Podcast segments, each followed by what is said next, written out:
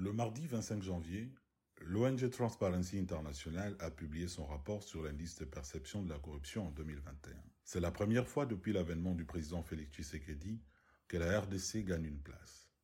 Elle quitte de ce fait la 170e place pour la 169e, devenant ainsi le 11e pays le plus corrompu au monde. À l'arrivée au pouvoir de Tshisekedi, la RDC occupait la 161e place, de quoi se poser des questions sur l'efficacité des mesures mises en place et des réelles intentions du président et de son gouvernement dans la lutte contre la corruption. Bonjour, je m'appelle Jimmy Kandé, je suis chercheur en économie politique au sein du groupe d'études sur le Congo, centre de recherche indépendant basé à l'Université de New York. Nous sommes le vendredi 28 janvier 2022 et vous écoutez le 48e numéro de Ponajek, notre capsule audio qui analyse l'actualité en RDC. Bienvenue à ces derniers podcasts du mois de janvier.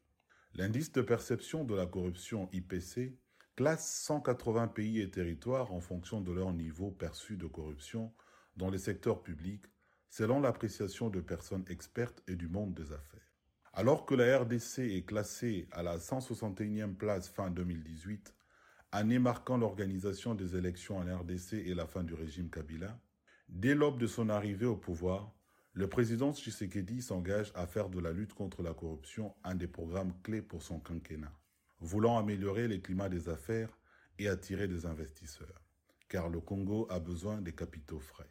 Pour matérialiser cet engagement, Tshisekedi redynamise l'inspection générale de finances, IGF, qui dépend de lui directement, en lui dotant de moyens conséquents.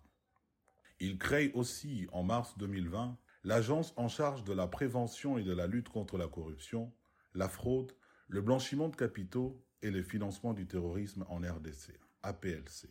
Mais à la grande surprise des experts de la bonne gouvernance, la Cour de compte est laissée en marche.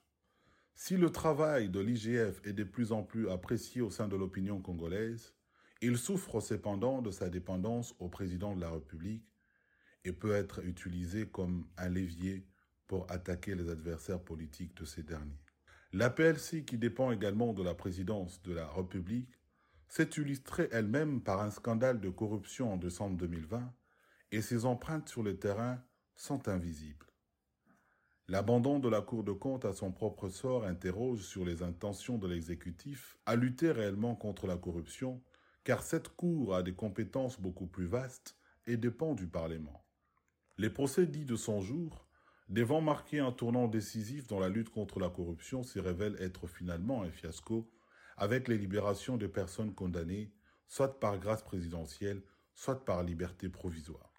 La libération conditionnelle de M. Eteni, accusé des détournements de fonds de la riposte au Covid-19, la libération de Willy Bakonga, l'échec du projet Chile-Gelou, les dépassements budgétaires au sein des institutions et en particulier à la présidence, les Jeep palissades accordés aux députés comme une sorte de récompense à leur adhésion à l'Union sacrée de la nation, tant d'événements qui viennent contredire la posture officielle de lutte réelle contre la corruption.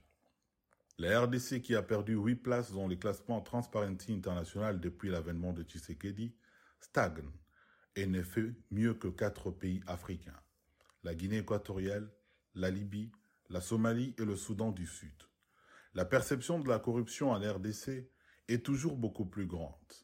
L'absence de réelles réformes institutionnelles et d'engagement pour lutter contre ces fléaux demeure une problématique à résoudre si l'on veut espérer un meilleur classement pour la RDC dans les années à venir. D'ici là, rejoignez notre fil WhatsApp en envoyant GEC au plus 243 89 41 10 542 pour recevoir Ponajek chaque vendredi sur votre téléphone. À bientôt.